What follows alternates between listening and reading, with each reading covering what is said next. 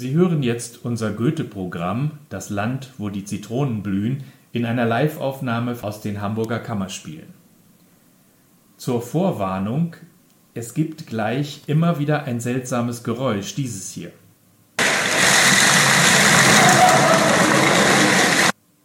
Es handelt sich dabei um etwa 400 Plastikzitronen, die wir zu Beginn der Veranstaltung auf die Bühne geschüttet haben und den Rest des Abends mussten wir uns unseren Weg immer wieder zwischen diesen Zitronen hindurch bahnen.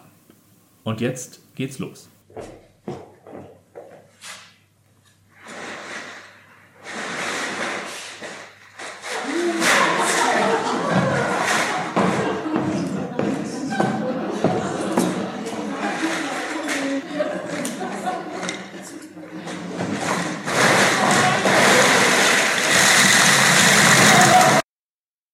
Den 3. September 1786. Früh drei Uhr stahl ich mich aus Karlsbad, weil man mich sonst nicht fortgelassen hätte. Ich warf mich ganz allein, nur einen Mantelsack und Dachsranzen aufpackend in eine Postchaise und gelangte halb acht Uhr nach Zwota an einem schönen, stillen Nebelmorgen. Die oberen Wolken streifig und wollig, die untern schwer. Mir schienen das gute Anzeichen. Ich hoffte, nach einem so schlimmen Sommer einen guten Herbst zu genießen. Um zwölf in Eger bei heißem Sonnenschein. Und nun erinnerte ich mich, dass dieser Ort dieselbe Polhöhe habe wie meine Vaterstadt, und ich freute mich, wieder einmal bei klarem Himmel unter dem 50. Grade zu Mittag zu essen. Denn ich muss gestehen, dass meine Reise eigentlich eine Flucht war vor allen den Unbilden, die ich unter dem 51. Grade erlitten. Dieses Geräusch werden Sie nie wieder vergessen, nehme ich an. Es begleitet Sie jetzt durch den ganzen Abend. Sie haben gehört, eine Reise, die eigentlich eine Flucht war, Ganz wichtiges Stichwort. 1786 flieht Goethe aus Karlsbad bzw. Weimar, der Weimarer Hof befindet sich in Karlsbad, nach Italien und 1788 kehrt er zurück. Diese berühmte Reise dauert also etwa zwei Jahre. Wohin geht es? Zunächst in Richtung eines utopischen Landes. Es geht natürlich auch ins wirkliche Italien, aber es geht in Richtung des Landes, wo die Zitronen blühen. Bitte. Dahin, dahin. Kennst du das Land, wo die Zitronen blühen? Im dunklen Laub die Goldorangen blühen. Ein sanfter Wind vom blauen Himmel weht, die Myrte still und hoch der Lorbeer steht. Kennst du es wohl? Dahin, dahin möchte ich mit dir, o oh mein Geliebter, ziehen. Kennst du das Haus? Auf Säulen ruht sein Dach es glänzt der Saal, es schimmert das Gemach, und Marmorbilder stehen und sehen mich an. Was hat man dir, du armes Kind, getan? Kennst du es wohl? Dahin, dahin möchte ich mit dir, o oh mein Beschützer, ziehen. Kennst du den Berg und seinen Wolkensteg? Das Maultier sucht im Nebel seinen Weg. In Höhlen wohnt der Drachenalte Brut. Es stürzt der Fels und über ihn die Flut. Kennst du ihn wohl? Dahin, dahin geht unser Weg. O Vater, lass uns ziehen.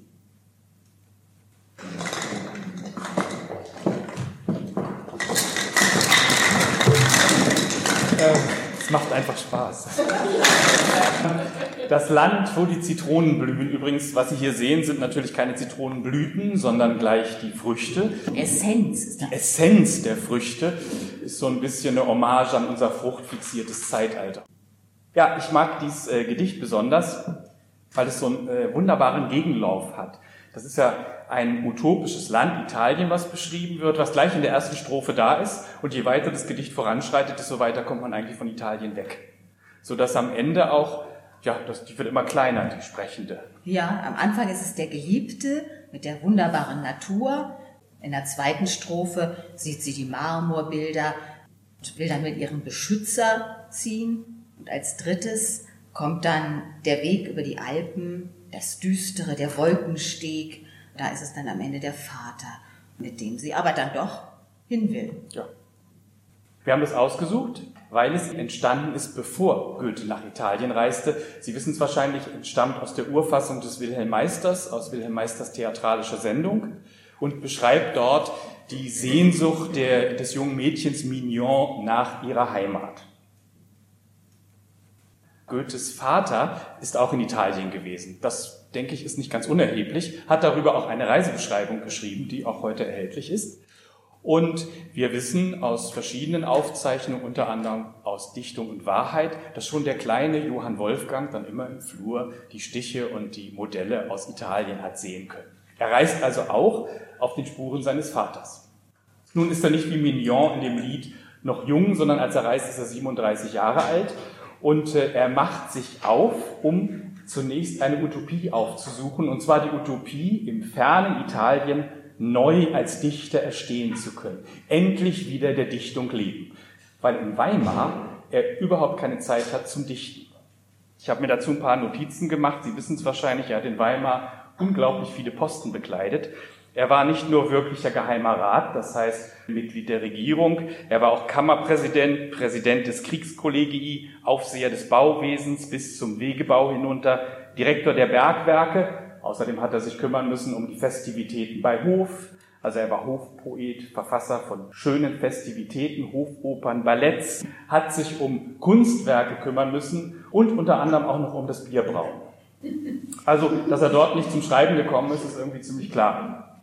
So gesehen hat er die Hoffnung, wenn er nach Italien reist, dichterisch neu zu erstehen. Und er nimmt auch verschiedene Projekte mit. Es heißt dazu im Text, diese, die Projekte, bestanden teils aus nur entworfenen Arbeiten, ja aus Fragmenten, wie denn meine Unart, vieles anzufangen und bei vermindertem Interesse liegen zu lassen, mit den Jahren Beschäftigungen und Zerstreuungen allgemach zugenommen hatte.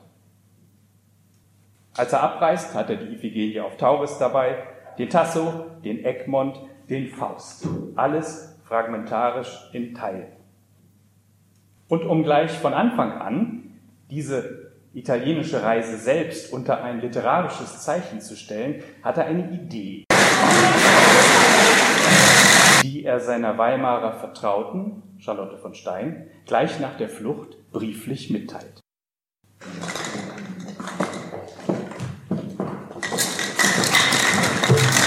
Auf einem ganz kleinen Blättchen gebe ich meiner Geliebten ein Lebenszeichen, ohne ihr doch noch zu sagen, wo ich sei. Ich bin wohl und wünschte nur, das Gute, was ich genieße, mit dir zu teilen, ein Wunsch, der mich oft mit Sehnsucht überfällt.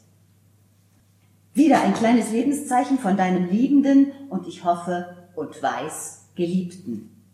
Ich bin wohl, habe das schönste Wetter und geht mir alles glücklich.